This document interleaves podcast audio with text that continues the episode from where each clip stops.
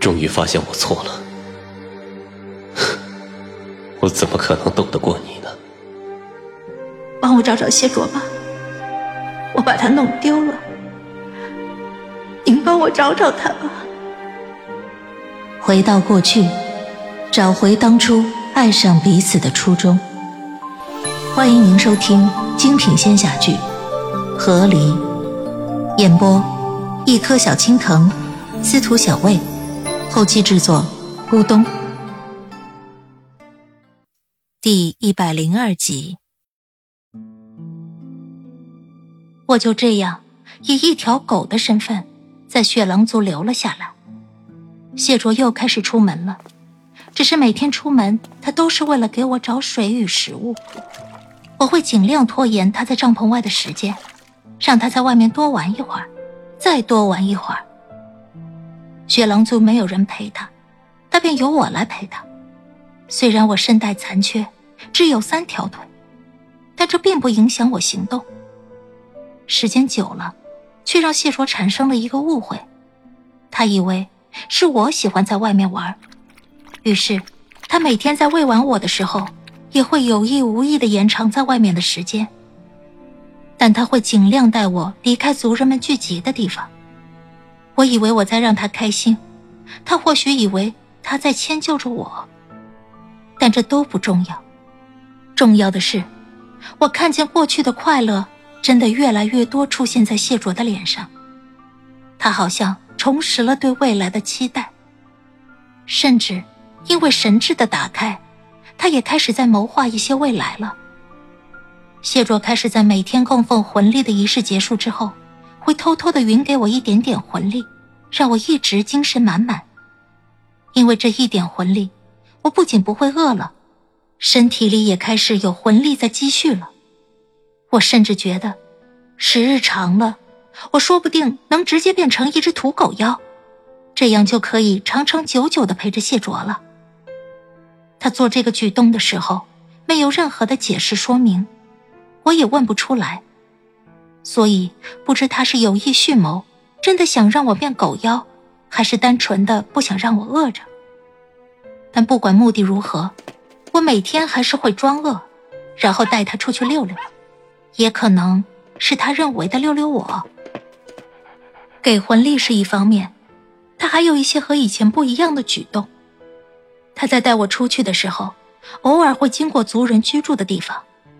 有的雪狼族族人会在自己的帐篷前教孩子，有的教孩子识字，有的教他们做一些日常需要的东西，有的教他们修炼。毕竟，别的雪狼族小孩没有谁会给他们供奉魂力。谢卓以前是尽量不打扰这些人。这些人也不会搭理他，但现在，谢卓会停下脚步，在他们身后驻足。今天在这家看了诗字，明天在那家看了射箭。对于这样的谢卓，雪狼族的大人们反应各不相同。有的族人看见他了，只当没看见，继续教孩子；而有的族人则会带着自己的孩子换个地方继续教。而谢卓面对这些人，反应也十分的不一样。有的人不避讳他，他反而不看；有的人避讳，他反而会悄悄跟上去，再多看几眼。时间久了，我也发现，他会跟过去的那些人是教的好的；有的任由他看他也不看的人，是教的差的。我惊奇的认识到，谢卓小小年纪。却也是有些狗的。与此同时，我也认识到，这是一个多么聪明的孩子，却也十分可惜。如果他有父母愿意好好教他，我又心疼他了。于是，我开始做贼了。我晚上偷偷跑去了一个族人的帐篷里，找到了今天白日里谢卓很想看。但却被这家主人和尚拿走的一本书，然后我神不知鬼不觉的把书叼走了，我变成了一个彻头彻尾的偷书狗。我从帐篷出来，飞快的跑回谢卓的帐篷，然后跳上谢卓的被窝，开始扒拉他。哎，谢卓，你有魂力，你少睡会儿，起来看书识字了。我可以教你。我怕叫醒别人，只用嘴巴发出了气音。小狼，睡觉了。谢卓睡得迷迷糊糊，不愿意起。我不能大声叫，又怕老是扒拉他，把他弄不舒服了。于是就走到他脸颊边一顿舔，终于把他舔醒了过来。我不由分说，直接把书抛在他脸上。谢若眨巴着眼，迷茫的看着我。看我干什么？看书啊！我把书叼起来，怼到他怀里。谢卓终于低头看了一眼怀里的书本。这一看，他脸上一愣。便又露出哭笑不得的神情来。你从哪儿偷的？读书人的事情怎么算得上偷呢？窃书贼能算贼吗？我用鼻子怼了怼书本，让他好好看。谢卓看着书本，他很想翻开，但还是忍住了。要还回去。之前路过一个帐篷的时候，看见木木娘在打木木，说不让他不经别人允许就拿东西。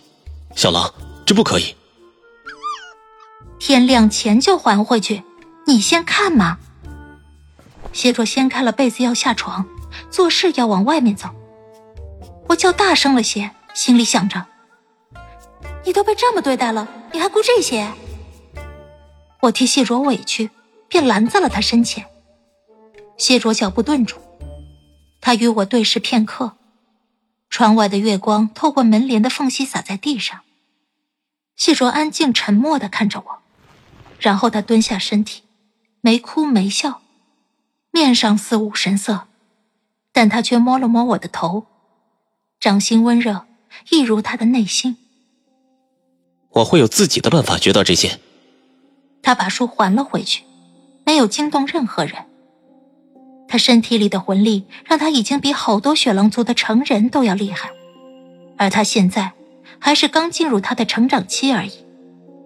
他回来了，轻轻抱着我继续睡觉，就好像什么也没发生。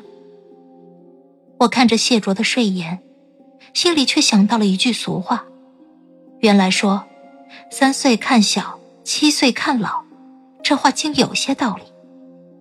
谢若原来从小就是这样一个人了，沉默隐忍，把温柔与坚韧藏在了灵魂深处。后来，我便再不做狗贼了。我尊重谢卓想要生活的方式，他可以晚上去偷，但他没有。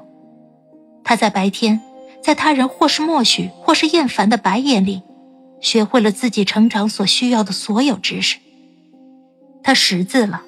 会自己在地上练字，他学会一些招式了，会自己在无人的地方练习。他还给我做了一条假腿，用自己打的匕首削好了木头，配好了榫卯，穿上了棉线皮革，给我套在了我本残缺的腿上。在时间的流逝里，他学会了很多很多东西，也慢慢的成长成了真正的少年郎。外形模样，几乎与我记忆中的人别无两样了。而我，也已从一条小奶狗变成了一条大狗。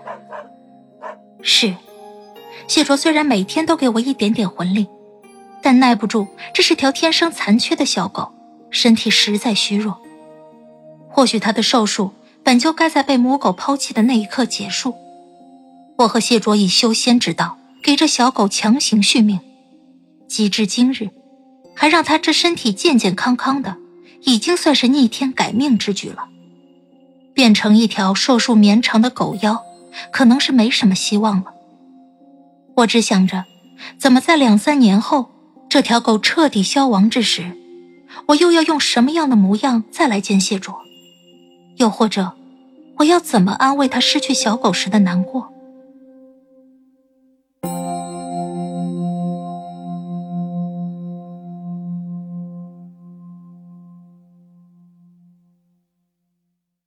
亲爱的听众朋友，本集已播讲完毕，感谢您的收听，欢迎订阅，我们精彩继续。